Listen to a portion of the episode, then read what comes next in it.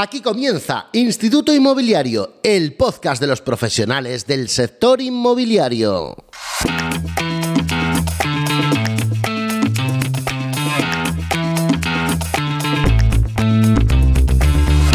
Hola, hola, ¿cómo estás? Soy Manu Arias Realtor, Realtor Profesional CRS en la ciudad de Salamanca.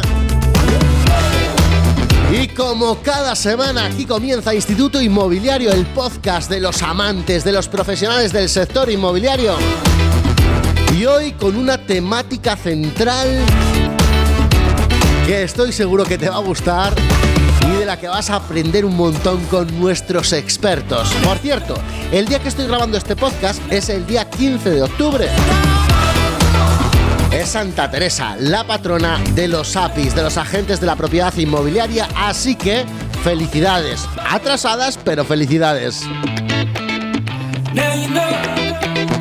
La exclusiva inmobiliaria es la temática central de nuestro episodio de hoy y de ella nos van a hablar Vicente Soler, Iván Gomariz, Patricia Magro, Miquel Edisei, Belén González, María Suprun. También estarán con nosotros Charlie Hoyos, magnates del ladrillo, que nos va a hablar del piso más caro vendido en España. Y también estará con nosotros Tony García, que como cada semana nos trae la actualidad inmobiliaria. ¿Estás preparado para aprender? ¿Estás preparado para mejorar en esta profesión que tanto amamos? Pues ya lo sabes, lo primero que te quiero pedir como siempre es que nos dejes tus comentarios allá donde estés escuchando este podcast, en la plataforma que sea. Dinos que, los, que lo escuchas, dinos si te gusta, dinos qué cambiarías, qué mejorarías. Porque es un podcast que hacemos para ti, para ti profesional inmobiliario. Gracias por la gran audiencia que estamos teniendo en cada uno de los episodios. Sabes que lo tienes en todas las plataformas: Apple Music, Amazon, Spotify, Google, allá donde quieras. Y por cierto, esta semana, el fin de semana, tenemos Congreso Inmobiliario en Granada, FAI Conecta. Allí voy a estar y si tú también vas a estar en el FAI Conecta, espero verte, espero abrazarte y espero que me digas que escuchas Instituto Inmobiliario cada semana eh, y que utilizas este podcast para mejorar como profesional inmobiliario, si así es. Así que si vas por Granada, nos vemos allí.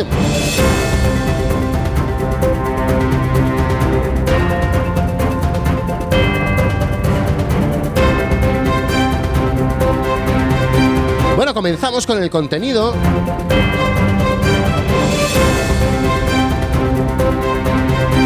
Y no vamos a comenzar hablando de la exclusiva inmobiliaria. Primero quiero empezar hoy por Charlie Hoyos, que nos va a hablar del piso más, más caro vendido en nuestro país. El piso más caro vendido en España. Así que con él arrancamos este episodio 6 de la quinta temporada de Instituto Inmobiliario. Hola, Charlie.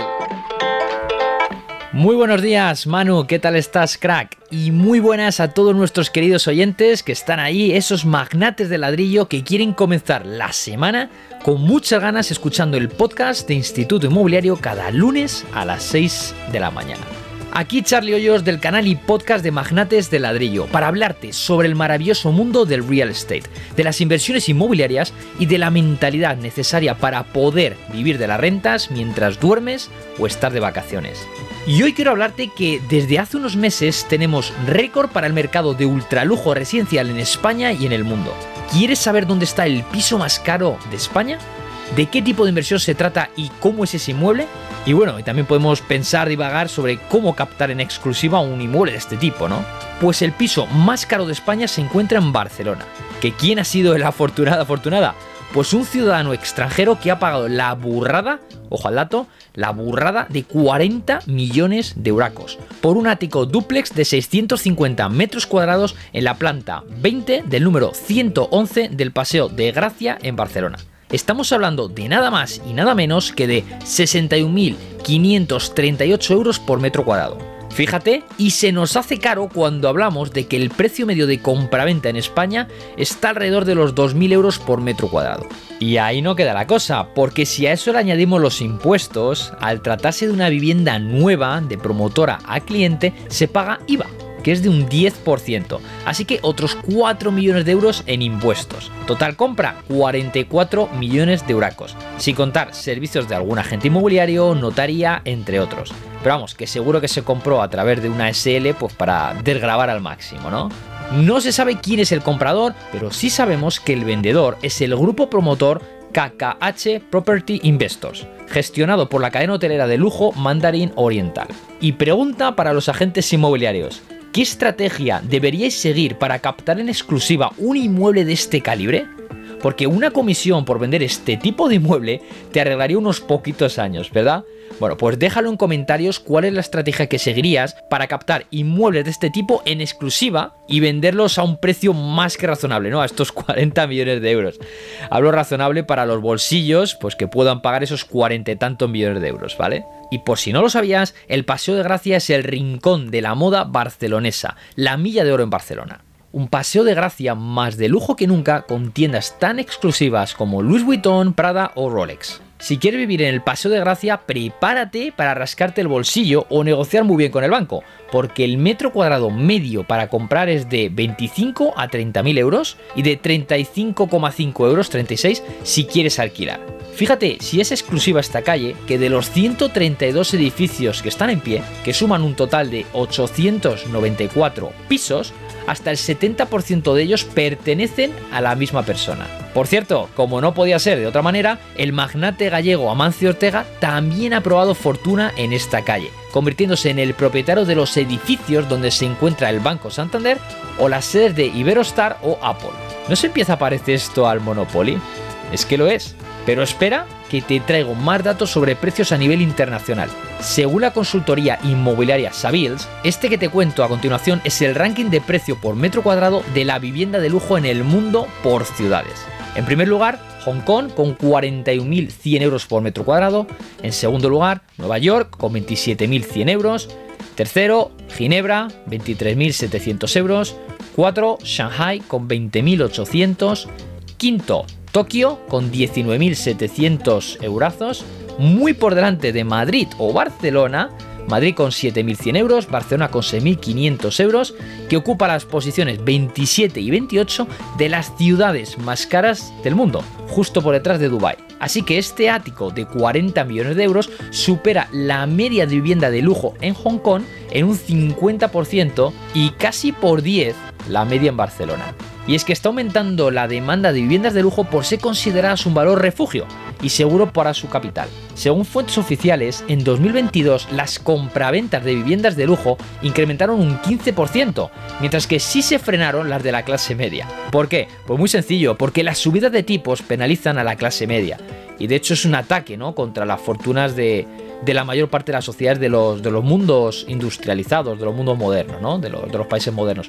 Pero no son un motivo suficiente como para frenar ese poderío de los más ricos, porque esas personas son independientes de la financiación, porque no necesitan hipotecas para comprar vivienda, sino que van siempre a tocateja sea la cantidad que sea. Sí que es cierto que hay muchos que no, que, fomentan o, siempre buscan esa práctica del superapalancamiento, pero sí que es cierto que, cuando los tipos suben, eh, ellos pasan de las hipotecas y van, van a cash, ¿no? Y para que te hagas la idea, según fuentes del economista.es, hay 40.295 viviendas de lujo a la venta en España con precios superiores al millón de euros. Y solo, solo con las ciudades de Madrid, Barcelona, Baleares y Málaga, estas cuatro ciudades, en ellas se concentra el, casi el 70% de esas viviendas. Por cierto, este ático duples está todavía, este de 40 millones de, de, dólares o de euros, está todavía muy por detrás del ático más caro del mundo que se pagó en Nueva York por unos 250 millones de dólares dentro de la Central Park Tower. Y bueno, recuerda que eres un magnate de ladrillo ibérico, así que no te desanimes porque estos no son los tipos de inmuebles en los que debemos de poner el ojo para vivir de la renta, ¿no? Para invertir y, y captar ingresos pasivos. Así que tranqui porque hay mercado inmobiliario para todos los bolsillos y como siempre, felices inversiones y que seas muy feliz, que tu libertad financiera está cada vez más cerca. Y con esta información me despido de ti, mi querido magnate ladrillo, y de ti también, Manu. Enhorabuena una vez más por esta pedazo de iniciativa de Instituto Inmobiliario. Un abrazo de Charlie del canal y podcast de Magnates de Ladrillo. ¡Chao! Gracias Charlie, un abrazo para ti también. Vaya cosas curiosas. Vaya... Yo estoy. Tengo calderilla ya para comprarlo, ¿eh? ¿eh? ese piso más caro vendido en España, ese ático en, en el Paseo de Gracia de Barcelona. Bueno, vamos con nuestra temática central que hoy es la exclusiva inmobiliaria. Y para empezar, ¿por qué no eh, lo hacemos hablando de las cláusulas de la exclusiva en la nota de encargo? Mm, ¿Qué te parece que comencemos así?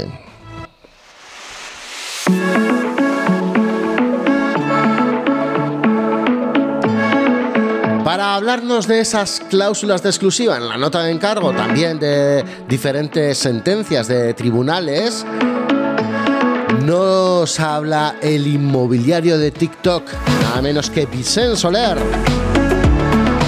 Hola Vicen. Hola Mano, ¿qué tal? Buen tema has elegido hoy. Si hay uno que divide el sector es la exclusiva. La mitad está a favor y la otra mitad en contra pero la exclusiva es solo una cláusula de contrato que firmamos para poner en venta o en alquiler una vivienda. Mucha gente ha tachado esta cláusula de abusiva, pero el Tribunal Supremo ha dicho que es válida siempre que sea clara, que no se intente esconder y que la penalización por no cumplirla no sea desproporcionada, pero nada clara qué significa que sea desproporcionada o no. Me voy a centrar en exclusivas en el contrato con el vendedor, ya que es lo que más conozco. La controversia más frecuente es sobre la posibilidad de venta del inmueble por parte del propietario, ya que está muy claro que no puedo hacerlo con otra inmobiliaria por la cláusula de exclusividad. Y creo que esto os va a sorprender. Si no, se menciona expresamente en el contrato, la inmobiliaria no podrá reclamar si el propietario la vende por su cuenta, entre particulares, vamos, salvo obviamente que este cliente se lo hayamos proporcionado a nosotros y nos esté dando el salto. Lo normal es que en el contrato haya una prórroga tácita, y tal, como os dije la semana pasada, la primera vez es válida y no hay problema. Pero luego se debería firmar un nuevo contrato, ya que hay sentencias que anulan las prórrogas tácitas posteriores. Hay mucha gente que piensa que una vez firmado el contrato de exclusividad está obligado a cumplirlo, pero ojo, no siempre es así. Existen varios casos en los que se han anulado contratos por exclusividad, por ejemplo, por cambios en la situación personal del vendedor, que le haya echado el trabajo, que se haya divorciado, etc. También en otros casos, y a mi entender estos son más preocupantes, se han anulado contratos ya que el vendedor lo ha solicitado judicialmente por pérdida de confianza con el agente inmobiliario, diciendo que no estaba haciendo todo lo posible para vender la vivienda. Así que si cogéis un encargo con exclusividad, es importantísimo tener el registro de las cosas que vamos haciendo para vender la vivienda. Dicho esto, yo soy de los que opina que si alguien quiere anular un contrato porque no quiere vender la vivienda o simplemente porque no quiere trabajar más contigo, dejes que lo anule, ya que lo único que, puedes ganar es una mala reseña en Google. Si luego uh, vende la vivienda a un cliente que le hayas llevado tú y nos esté dando el saldo, se lo reclamas judicialmente adjuntando el contrato de exclusiva, el trabajo realizado y la hoja de visita rellenada y firmada. Por cierto, para los que ponéis cláusulas de exclusividad en las hojas de visita, diciendo que el comprador solo puede comprar contigo o que si no la compra contigo, la compra a través de otra inmobiliaria, debe pagar una indemnización. Que sepáis que hay sentencias que declaran esas cláusulas abusivas y por lo tanto nulas, con lo que no sirven de nada. Y hasta aquí la sección de hoy. Espero que sea útil y nos vemos la semana que viene. Un saludo. Gracias, Vicen. Nos vemos la semana que viene. Ah, bueno, y tú y yo nos vemos en Fai Conecta. Bueno, la verdad, Vicen, un pozo de sabiduría. Y es que tanto contenido que crea en sus redes sociales, que la verdad es oro, hace que esté al día en bastantes casuísticas, como por ejemplo eh, el de la temática que nos trae esta semana, que es la exclusiva. Por cierto, no os he dicho de qué van a hablar nuestros expertos, de qué temáticas va a tratar cada uno de ellos en este episodio de Instituto Inmobiliario. Te voy anunciando por si sobre todo hay una temática que te interesa más que te esperes. Porque, por ejemplo, Iván Gomariz nos va a hablar de los tipos de contenidos en Instagram para generar confianza. Patricia Magro nos va a hablar de los cuatro grandes errores que el agente inmobiliario hereda del trabajo en abierto cuando trabaja en exclusiva. Miquel Edisei nos va a hablar de seis síntomas que suelen tener los agentes que no consiguen firmar exclusivas. Belén González nos va a hablar de cómo trabajar con el cliente cuando tenemos la exclusiva y María Suprum de cómo utilizar nuestros vídeos cortos para cambiar creencias de los vendedores sobre la exclusiva.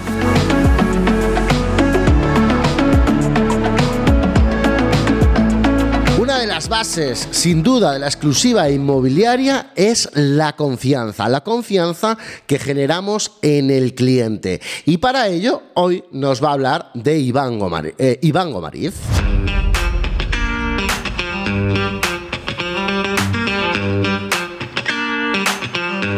Esos tipos de contenido que tenemos que crear en Instagram para generar, en Instagram o cualquier red social, pero principalmente en Instagram, para generar confianza en nuestros posibles clientes.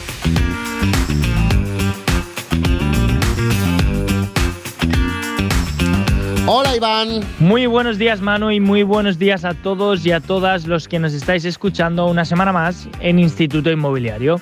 Hoy la temática del podcast es la exclusiva inmobiliaria y centrándonos en la confianza, que al final es la clave para firmar esta famosa exclusiva que todos queremos. Así que por la parte que me toca vamos a ver cómo podemos aplicar esto a Instagram. Sí que es verdad que no nos vamos a centrar en concreto y al detalle en cómo crear este tipo de contenido porque no se puede crear un contenido directo que con un post o con un reel alguien nos firme directamente una exclusiva, sino que lo que tendremos que generar a través de la plataforma es, como hemos dicho, la confianza.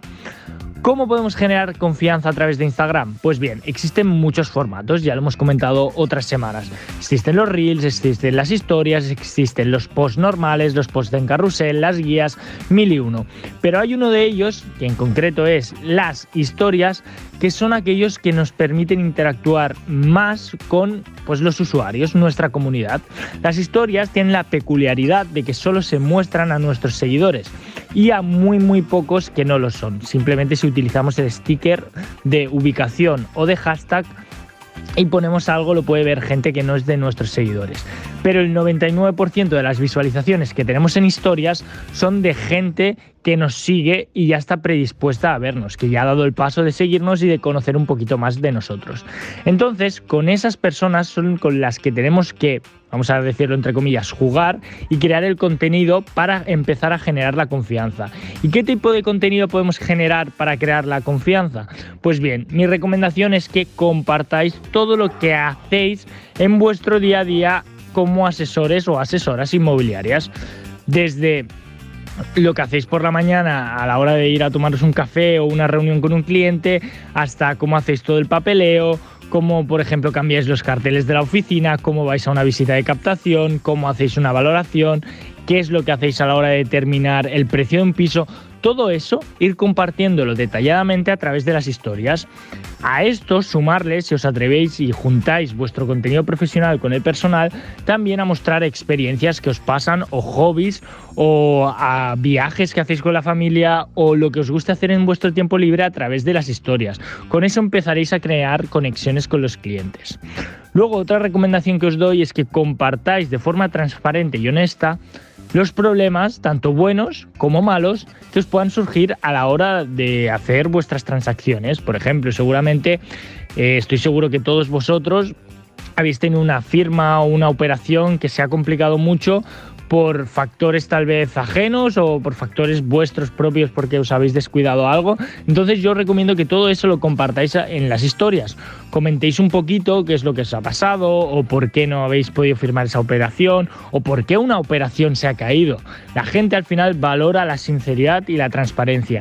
Y esto a través de las historias es lo que os hará empezar a generar confianza con esas personas que os ven a diario porque ya son seguidores vuestros y en ese momento que quieran dar el paso a comprar o vender, cuando vayan a la oficina ya sabrán mucha parte, eh, perdón, ya sabrán mucho de vosotros porque os han visto en las historias y por lo tanto ya tendréis un pequeño terreno ganado y se os hará más fácil seguramente que firméis esa exclusiva.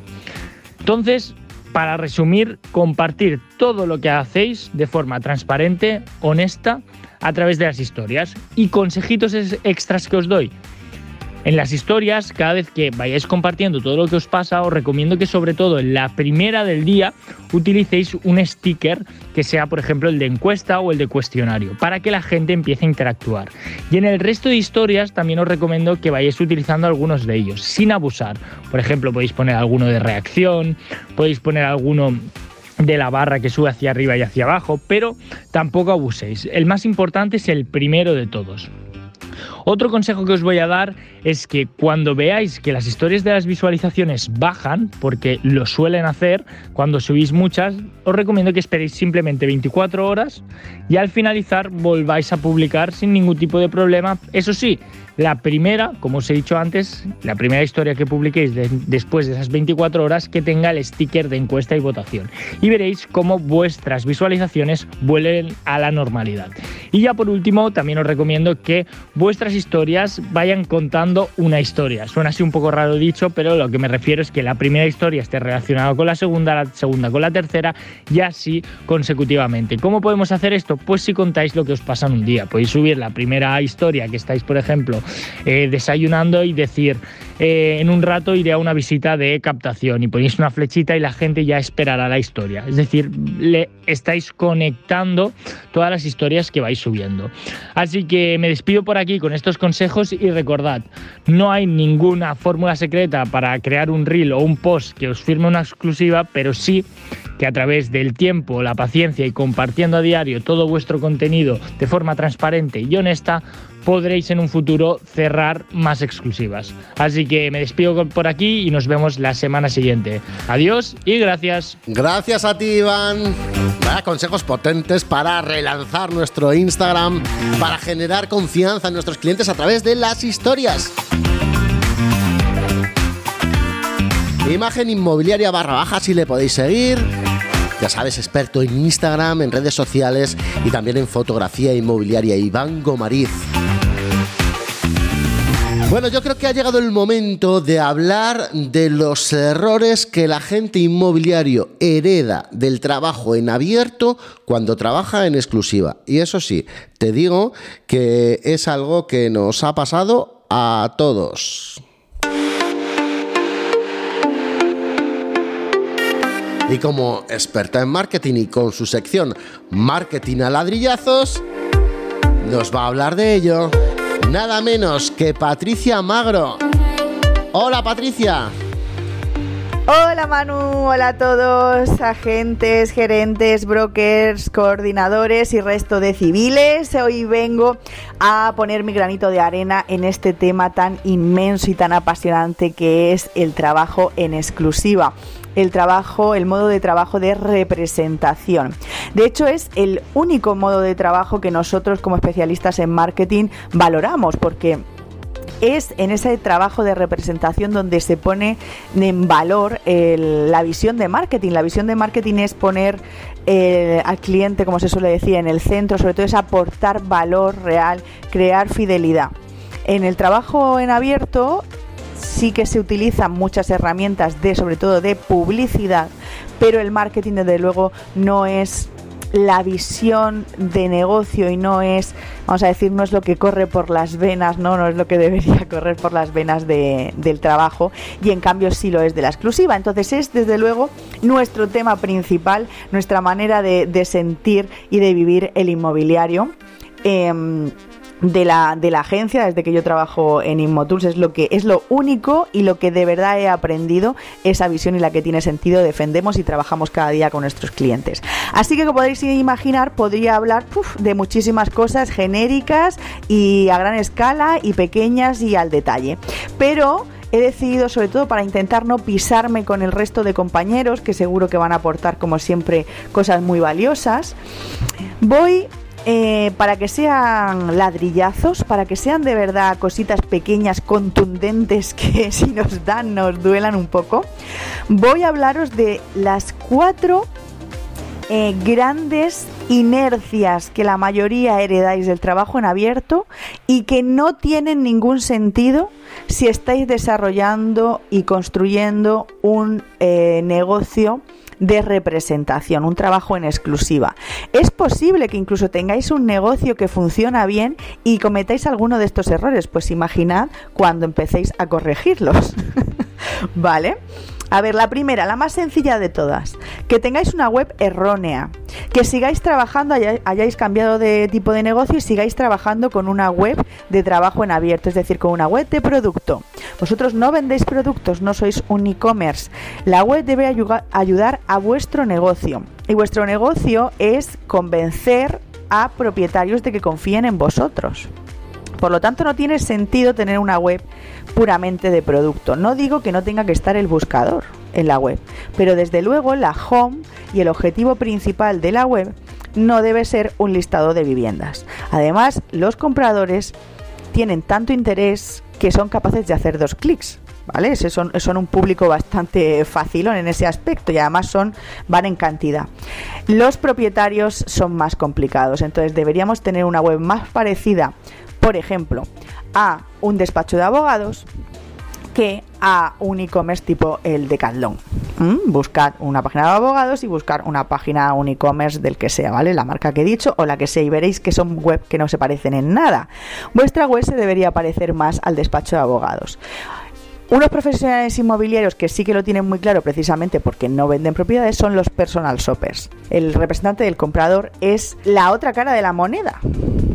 Mm, entonces deberíais tener webs súper parecidas. Lo único es que uno le habla al comprador y otro al propietario. El problema es que como la gran mayoría viene de un trabajo eh, en abierto, ha heredado esa web, aparte de la facilidad de que los TRM os los dan gratis. Pero tenemos que tomar conciencia de que no es la web que necesitamos, ¿de acuerdo? Segunda cosa, esa mm, necesidad que tenéis de pronto de publicar súper rápido si solo tenéis la vivienda vosotros, ¿cuál es la prisa en publicar? No es que me lo exija el propietario. Bueno, pues le tendrás que explicar al propietario que tampoco hay prisa en, publicar. Yo he vivido situaciones de gente que trabaja en exclusiva que publica el inmueble con fotos de su móvil mientras el, el, fotógrafo le manda las fotos, que va a ser cuestión de tres días. Pues eh, es un error absoluto. ¿Vale? El momento de salida a la venta es el momento de mayor impacto. No desperdicies eso con la con unas fotos que no son las mejores que tienes. Y además, en ese momento, desde que tengo la exclusiva firmada, desde que tengo el, el encargo firmado, hasta que de verdad lo publico, puedo hacer muchas cosas súper valiosas, incluso de marketing y de publicidad y de difusión, pero a nivel un poco más interno. En Estados Unidos tiene un nombre todo esto, se llama las pocket properties, es decir, las viviendas que tengo en el bolsillo. Y de hecho, le empezaron a estirar tanto el chicle de esta situación en Estados Unidos que lo han tenido que regular y poner un límite. No puedes tener una vivienda en el bolsillo no sé cuánto tiempo y, tienes que publicarla para compartirla, bueno, porque sabemos allí el tema de las MLS. ¿De acuerdo? Entonces, puede ser muy valioso y puedes hacer acciones muy valiosas de difusión antes de publicar. ¿De acuerdo? Poner en valor tu base de datos, tus cruces, tus registrados, hacer un evento de preventa. Bueno, si queréis ideas, hablamos o formas de, cómo se ejecuta eso, hablamos, ¿vale? No tengáis prisa excesiva en publicar el inmueble. Eh, tercera cosa, limitar las acciones de comercialización para ahorrar dinero, básicamente. Eh, no hagáis como los agentes noveles que me dicen es que eso no lo necesito para eh, vender la propiedad. Sí, claro, ya lo sé. Lo necesitas para aumentar la satisfacción del propietario, que es de lo que va esto.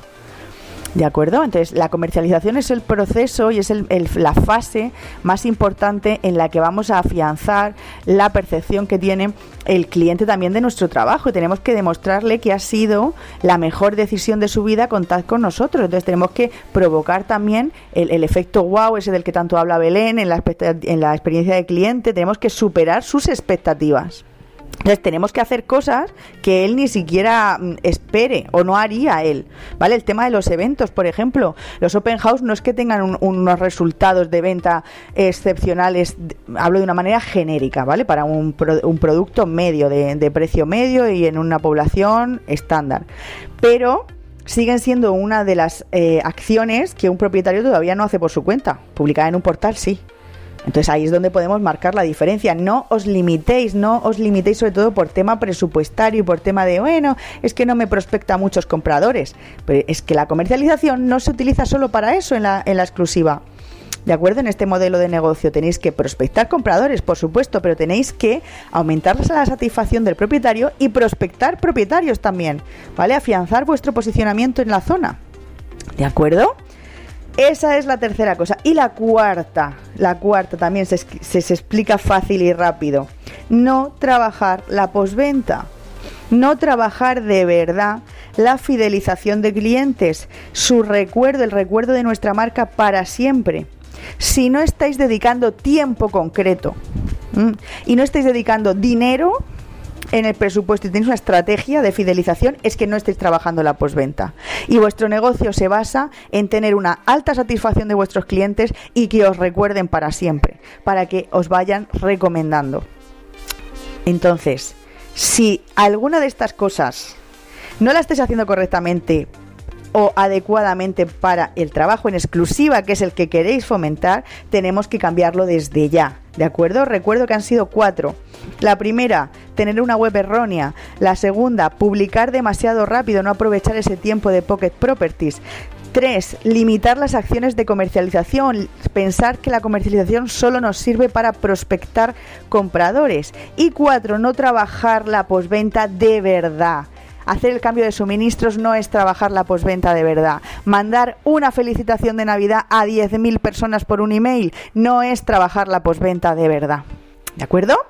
Así que ahí tenéis mi marketing a ladrillazos de esta semana. Si queréis profundizar o que os ayude a ejecutar alguna de estas cosas, ya sabéis que tenéis, me podéis encontrar en arroba patricia baja magro con la O es un cero. O por supuesto, contactar con el equipo de Immotools. Manu, espero que tú sí estés cumpliendo con todo esto, lo hagas todo bien y nos escuchamos la semana que viene. Adiós. Gracias, Patricia. Siempre oro lo que nos traes, ¿eh? Bueno, pues con todo, todo, todo no cumplo, ¿eh?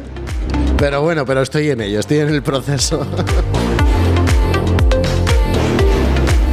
Patricia Magro, nuestra experta en marketing, con su sección Marketing a ladrillazos. Bueno, todavía nos falta Miquel Edisei, que nos va a hablar de seis síntomas que suelen tener los agentes que no consiguen firmar exclusivas.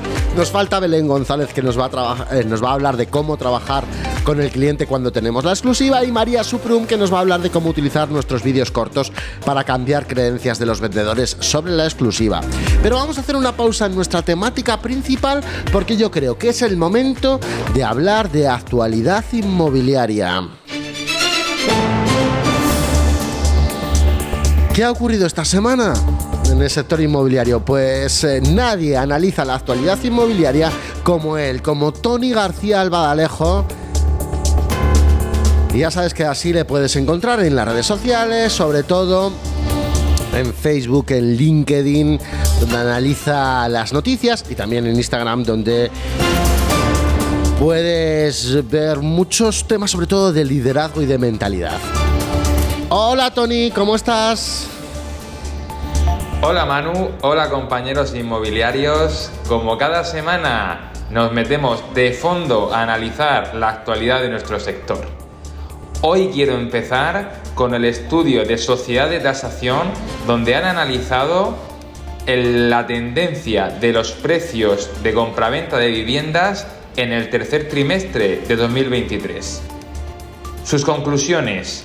En los últimos seis meses, el precio medio de la vivienda en España ha crecido un 1,8% y si analizamos los últimos 12 meses, ha crecido un 3,9% en total. Esto viene a decirnos que la demanda se mantiene fuerte. Siguiente noticia, en este caso del economista. La compraventa de vivienda por extranjeros baja por primera vez en dos años. pero tiene más peso que nunca en el mercado. Y es que, analizando los datos con respecto al año pasado, la compraventa por parte de extranjeros ha bajado en torno a un 7%. Sin embargo, las operaciones protagonizadas por estos representan más de un 20% del total, lo que es un porcentaje muy muy muy importante. La siguiente noticia es de activos. ¿Cómo es posible que el precio de la vivienda se esté hundiendo en Berlín, Londres y otras capitales europeas, pero en España no? La realidad es que el mercado español se mantiene fuerte, se mantiene esa demanda y eso unido a una escasez de obra nueva en el mercado está haciendo que los precios no solo se mantengan, sino que todavía estén en tendencia positiva. Y por último, me gustaría cerrar con una noticia de Europa Press, donde han analizado un estudio realizado por Fotocasa y habla de las tendencias de compra de obra nueva. Y es que el 64% de aquellos que han comprado vivienda durante el 2023 han pensado también en obra nueva y sobre estos hay un 20% que solo se plantea comprar vivienda de nueva construcción. Cuando analizamos el público que más demanda vivienda de obra nueva, vemos que se encuentra en una franja entre 35 y 44 años.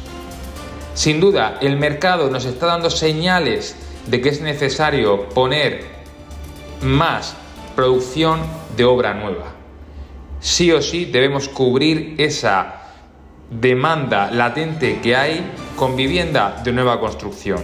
Esperemos que la iniciativa privada de la mano de la administración sean capaces de poner en el mercado esas viviendas que son necesarias. Y esto es todo por esta semana. Un fuerte abrazo. Gracias, Tony. tonygarcía.inmo.co, así lo encuentras en Instagram. Curiosas noticias, curiosos análisis que nos ayudan seguro en nuestro día a día como profesionales inmobiliarios. Bueno, ya te anuncio que la próxima semana nuestra temática principal del podcast va a ser el trabajo con compradores. Vamos a hablar de compradores. Así que si, te interesa esa temática, ya sabes que la tendrás en el episodio 5.7 de Instituto Inmobiliario.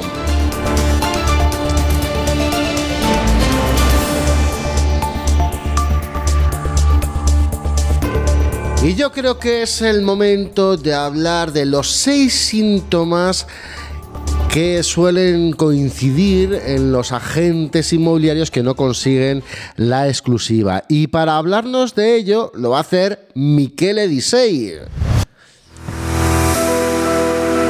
Que esta semana nos viene sin compañía, como, como nos vino la semana pasada, con ese agente de chat GPT que él mismo instruyó.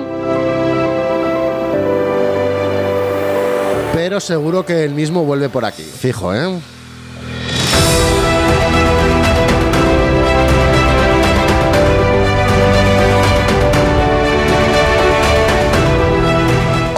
Michele, ¿cómo estás? Hola Manu, ¿qué tal? ¿Cómo estás? Hola a todos vosotros. Qué buen argumento y qué tema fantástico. La exclusiva, el evergreen. ¿Sabías que los cursos de exclusiva son los cursos donde la mayoría de los agentes suelen acudir? ¿Por qué? cuesta tanto la exclusiva. Ok, primer punto, seguramente eh, todos estamos de acuerdo, lo que estás escuchando, que trabajar en exclusiva no tiene nada que ver con trabajar en abierto, ¿no? Tanto para la gente como también por el vendedor. Pero ¿por qué cuesta? Pues te puedo asegurar que mm, teniendo la oportunidad de trabajar en los últimos dos años con centenares de agentes en ayudarle a transformar da trabajar en, en abierto, en exclusiva al 6% o ayudarle a incrementar, si ya trabajaban en exclusiva, a duplicar o triplicar el número de, de captación en exclusiva, te puedo asegurar que no hay ninguna técnica y muy probablemente si no lo consigues es que estás sufriendo de algunos síntomas de mentalidad de fracaso. Sí, me has escuchado bien. No tiene nada que ver con lo que dices cuanto tu mentalidad de fracaso. Así que escucha bien, escucháis bien porque te voy a elencar seis síntomas que suelen tener las personas que le cuesta firmar exclusiva. ¿Por qué te lo puedo decir? Muy simple cuando estaba en producción he firmado exclusiva exclusivamente al 7 y medio. Firmar exclusiva 7 y medio lo puede hacer con vía por encima de un millón, con piso por menos de 100 mil euros, en ciudades de un millón de personas, en pueblecitos que no llegan ni siquiera a los miles habitantes, Funciona en España, ha funcionado en Italia y funciona también con algunos agentes que le he hecho coaching en Latinoamérica. Así que si estás ahí, escucha porque esto funciona. Primer síntoma, el sesgo de confirmación. Muy probablemente, ok, una de las razones por qué no consigue firmar es porque lo que estás buscando constantemente durante una cita de captación es confirmar tu creencia preconcebida. ¿Ok? Y eso es lo que puede afectar negativamente sobre tus decisiones y el resultado. Hago un ejemplo. ¿Cuántas veces vas a una cita de captación y crees que este vendedor potencial no te va a firmar, no es calificado, nunca te va a firmar? Eh, no, no está comprometido y etcétera, etcétera. Bueno, si eso es la mentalidad que tienes cuando vas a una cita de captación, la única cosa que estarás buscando es evidencia que van a respaldar esta creencia. Segundo síntoma bastante común es culpar al nicho. Lo que quiero decir es lo que acabo de decir. Cuando empieza a juzgar los propietarios. O sea, es que los propietarios no quieren firmar, que los propietarios no están comprometidos, eso aquí no funciona, mi pueblo no funciona, etcétera, etcétera. O sea, prácticamente lo que estás encontrando y buscando son excusas. Otro síntoma es, tienes un sistema de captación que es caótica lo hablé la semana pasada, ¿no? Al final, captar no es un evento, no es solamente la cita, es el fruto de un sistema. Muy probablemente tu sistema de generar contacto, encontrar leads, hacer seguimiento, precalificar y ir a una cita de captaciones es caótica, ¿ok? Una vez lo hace de una manera, otra vez lo hace de, una, de otra manera, no eres constante. Estás complicando todo el sistema. Así que en vez de agregar más cosas para poder captar, consejo que te doy, quita muchas cosas que estás haciendo porque no sirve para nada. Otro síntoma es la necesidad de la perfección. No es el peligro de esperar que todo esté perfecto antes de empezar a hacerlo, ¿no? Hasta que no me sé todas las objeciones, hasta que no lo he entendido, hasta que no lo tengo perfeccionado, hasta que no tengo la presentaciones de servicio, hasta que no tengo todo el plan de marketing, no lo voy a hacer. Ok, recuerda eso, la perfección es el enemigo del éxito. Otro síntoma es la comparación inadecuada.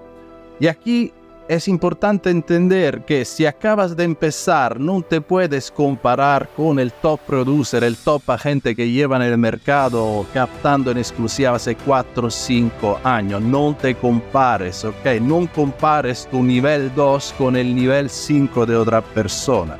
La única persona con la cual debería compararte es con ti mismo de ayer. Y la última parte es la necesidad de validación el miedo al no, el miedo al fracaso, ¿no? Necesitamos constantemente que nos digan sí. No es con los sí que se construye el éxito. El éxito se construye con los no. Así que espero que os haya gustado. Espero que te sirva.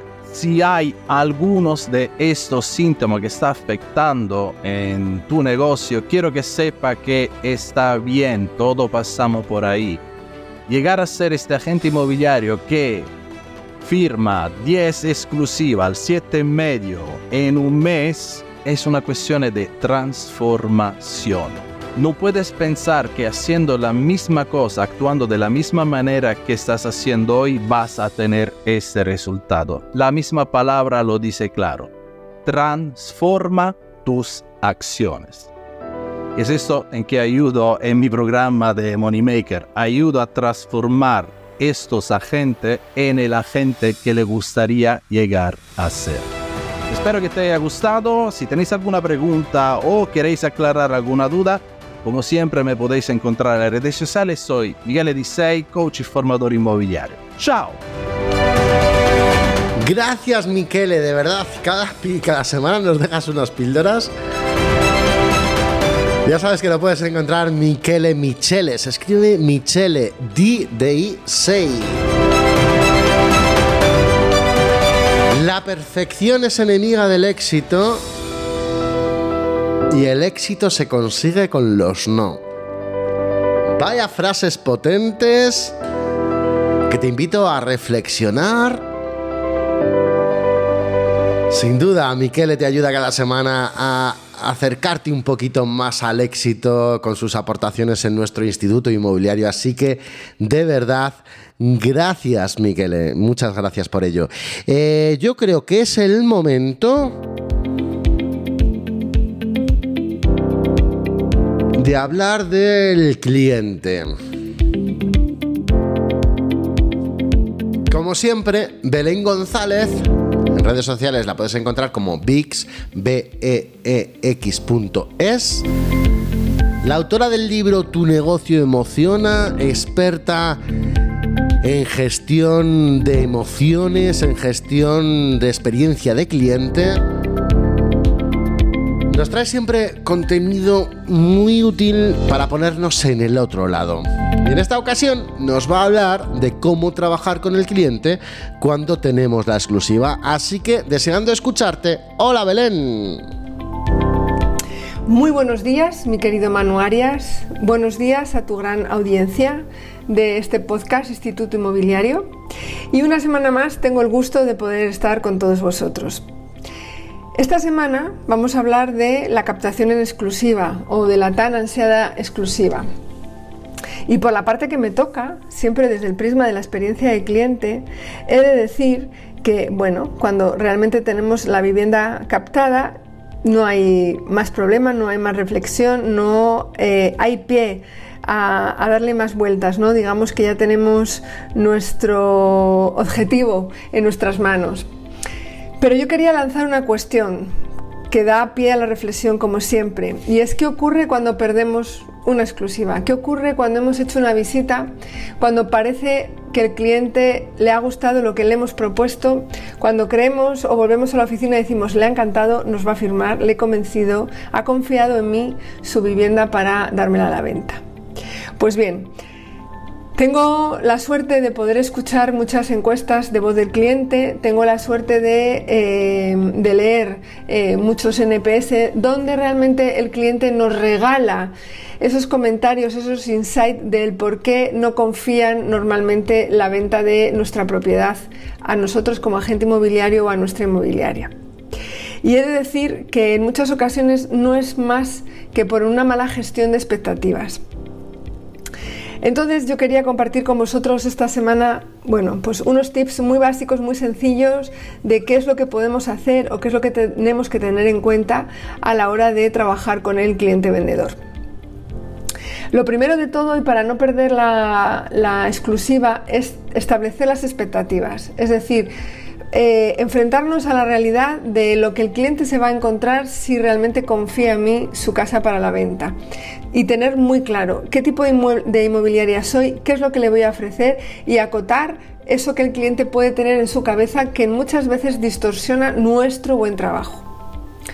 En el momento que ya tenemos establecidas las expectativas, es decir, qué es lo que se va a encontrar el cliente si confía en nosotros, el siguiente paso sería cumplir lo que hemos prometido.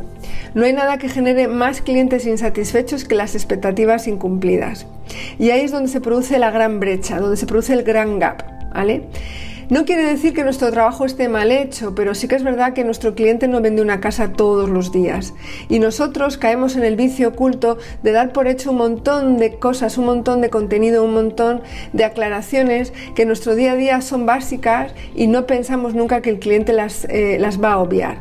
Y realmente el trabajo es nuestro. Quien realmente los obviamos somos nosotros. Si esto lo traspasamos a cualquier otro sector, como puede ser eh, el sector de legal ¿no? o el sector médico, por poner un ejemplo en el que todos en algún momento hemos sido pacientes de un doctor, al final lo que pone los análisis es completamente ilegible y la pregunta al doctor es, doctor, doctor, doctor, ¿me voy a morir? lo único que quiero saber es ese resultado de aquello que, se me, que, se, que me resulta ilegible como paciente. Si esto lo, lo extrapolamos al sector inmobiliario, pues en muchas ocasiones puede ocurrir lo mismo. La persona que está delante tiene una gran carga emocional por vender su casa, por el motivo que sea, y esa carga emocional puede ser positiva o negativa. Evidentemente, embriaga todo el proceso y es nuestro trabajo ser capaces de ir, eh, digamos, guiando, custodiando que eso que le hemos prometido al cliente que le vamos a entregar se cumpla. Captar una exclusiva no va implícito en un plan de marketing. El plan de marketing en la captación de viviendas en exclusiva es un absoluto commodity. Nadie vende una casa o nadie capta una propiedad en exclusiva sin presentar al cliente el plan de marketing, salvo que sea un cliente muy finalizado o un cliente recurrente que ya sabe cómo trabajamos. Entonces, el plan de marketing no nos sirve como herramienta de captación, sino que realmente es un commodity que el cliente espera o que nosotros utilizamos como una herramienta de trabajo. Pero eso no va a ser, no va a ser el detonante. El detonante va a ser saber qué expectativa tiene puesto el cliente en mí, cumplir eso que le he prometido y mi trabajo como líder de la experiencia de cliente en mi inmobiliaria es ser capaz de superar esas expectativas. En el momento que yo pregunto, que yo parafraseo y que yo corroboro que lo que le estoy entregando al cliente es lo que él esperaba, mi trabajo es ser capaz de superar la expectativa del cliente en ese punto de contacto. Y ahí cada agencia inmobiliaria o cada asesor inmobiliario tiene que ser capaz de tener clara y tener bien definida cuál es esa ventaja competitiva. Esa ventaja competitiva se tiene que resumir en una sola palabra, en un solo adjetivo, que sea sinónimo de eso que yo le estoy entregando al cliente. ¿Ok? Una vez que tengo estas cuatro, eh, estos cuatro puntos mm, ya cumplidos, ya he establecido mis expectativas, las he cumplido, he preguntado a mi cliente cómo se encuentra conmigo en esa relación de captación, por decirlo de alguna manera, he superado la expectativa que tenía puesta en ese punto de contacto, debo pasar al, mm, paso final y al más importante, que es que el cliente me haya dado o no su propiedad a la venta, necesito crear relaciones de calidad y, y relaciones duraderas para conseguir tener fans de marca. Hoy en día, las inmobiliarias que trabajan desde el plano de la experiencia de cliente lo hacen para cambiar esa nueva forma de trabajar, cuya meta no es más que construir una relación duradera y de calidad con los clientes. Es decir, tener ese nuevo enfoque donde la experiencia de cliente que somos capaces de ofrecer a nuestro cliente al final nos va a hacer diferentes al resto y nos va a dar el éxito de nuestra marca.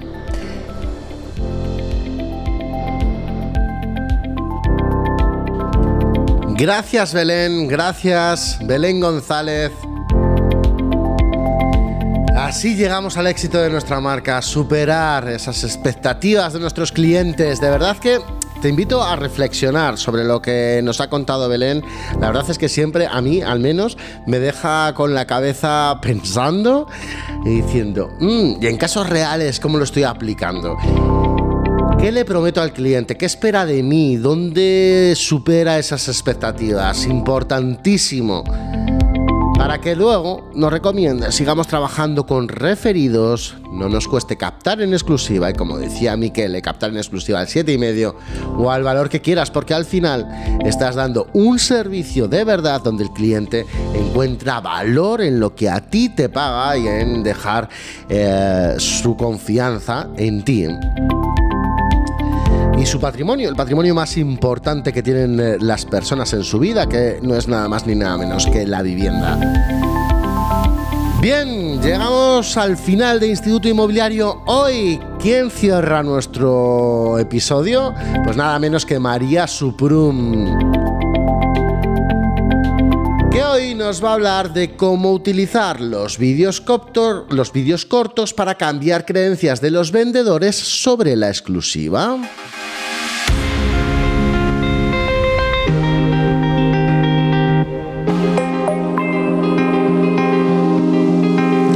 Entrenadora de ventas, la puedes encontrar en las redes sociales como María Suprum, guion bajo.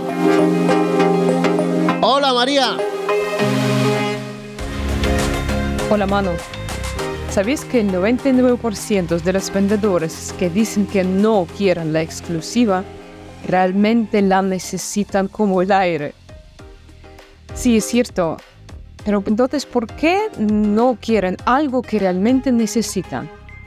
Yo creo que aquí se trata prácticamente de una creencia limitante.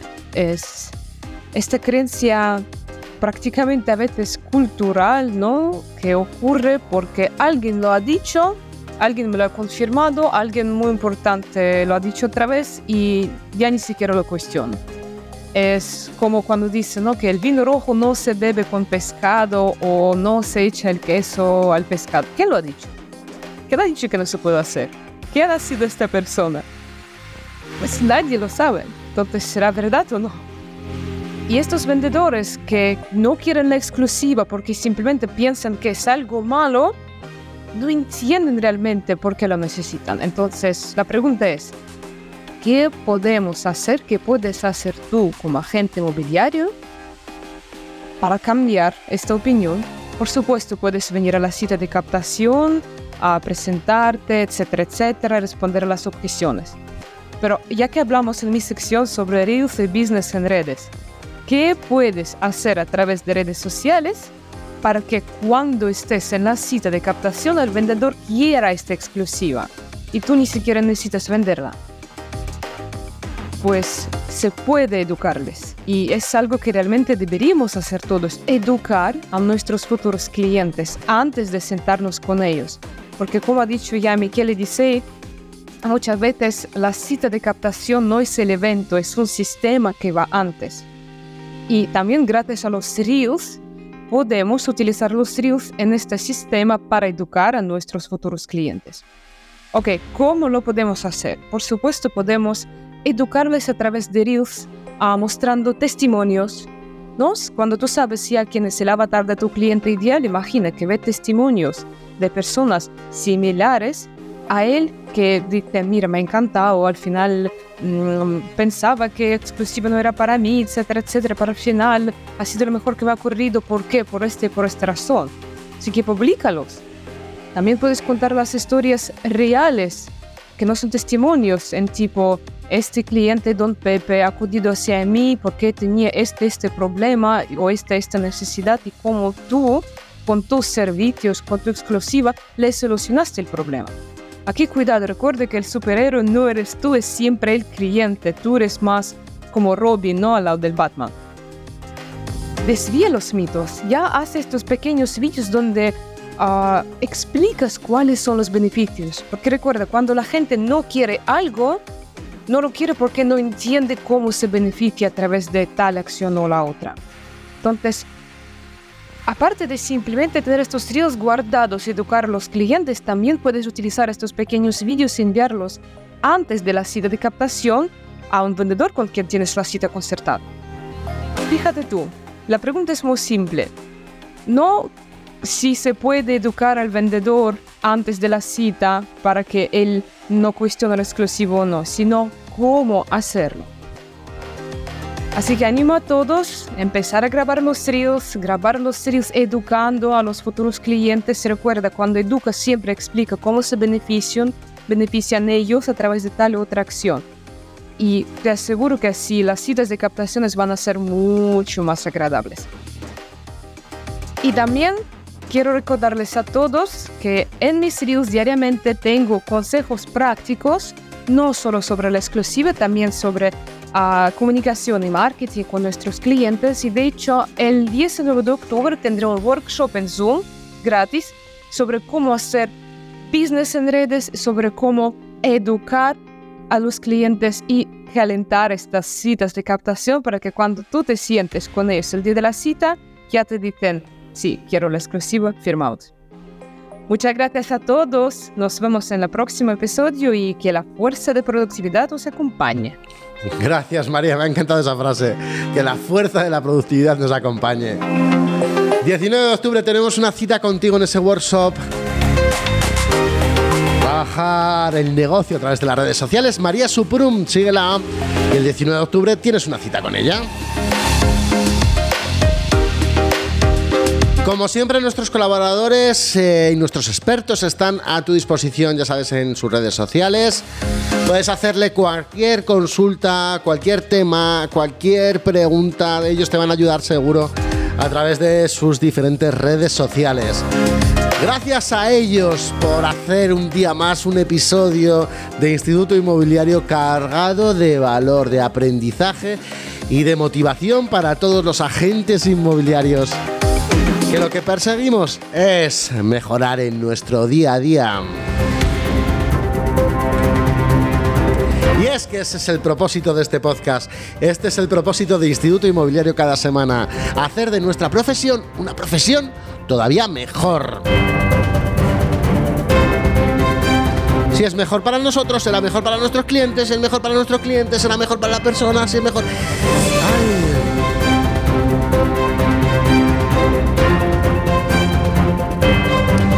Saludos de Manu Arias Realtor. Ya sabes que así me puedes encontrar en todas las redes sociales. Manu Arias Realtor. Y también me puedes hacer la consulta que quieras. En lo que quieras te voy a echar una mano. Allá en lo que necesites. Igual que nuestros expertos. Por cierto, decirte que nos vemos el fin de semana en FAI Conecta, agradecerte tu opinión y tus comentarios eh, allá donde estés escuchando este podcast, valóranos por favor en Spotify, en Apple Music. Es la forma de hacer que este podcast llegue a más gente. Que todos mejoremos.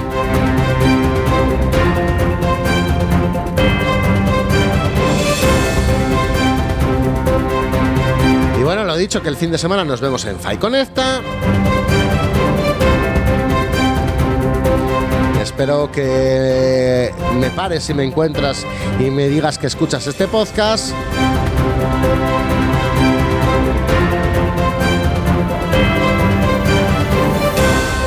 Y poquita cosa más. Agradecer a Charlie Hoyos, magnates del ladrillo. Agradecer a Vicente Soler, el inmobiliario de TikTok. A Iván Gomariz, imagen inmobiliaria a Patricia Magro con su sección Marketing a ladrillazos, a Tony García Albadalejo por traernos la actualidad inmobiliaria, a Michele Disei, formador y coach inmobiliario, a Belén González, experta en gestión de clientes, y a María Suprum por hacer de nuevo un episodio de 10 y cargado de valor. Y a ti agradecerte que cada semana sintonices con, con Instituto Inmobiliario y que estás consiguiendo hacer unas audiencias de locura. Uno de los 100 podcasts más escuchados de negocios en España, gracias a ti, de corazón.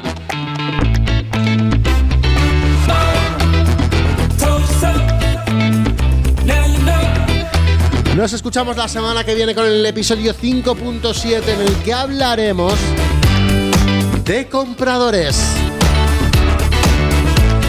Gracias.